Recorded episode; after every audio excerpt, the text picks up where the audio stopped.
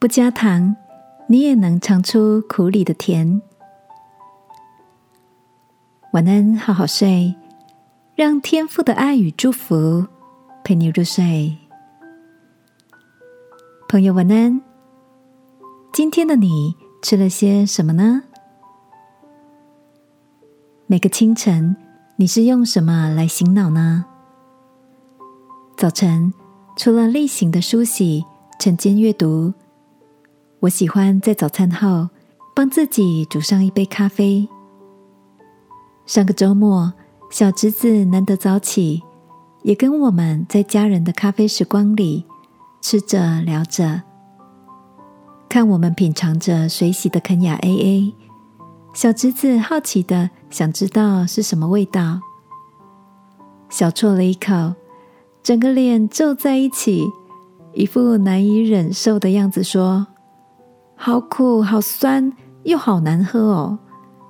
你们好奇怪，怎么会说咖啡好喝？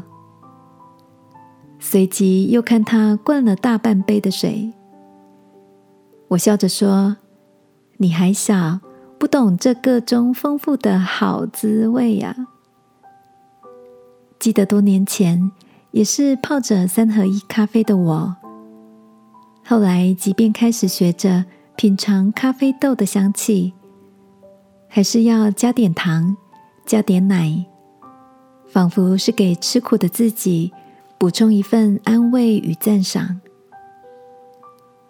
生命在克服一些困难后，渐渐的可以在不加糖、不加奶中，看见自己有能力欣赏一杯好咖啡的原貌，是带点果香、花香。还是可可的香气，亲爱的，你手中的那杯咖啡是什么滋味呢？圣经的话说：“主虽然以艰难给你当饼，以困苦给你当水，你的教师却不再隐藏。”相信那些我们挺过的艰难。都凝结出我们生命的香气，你说是吗？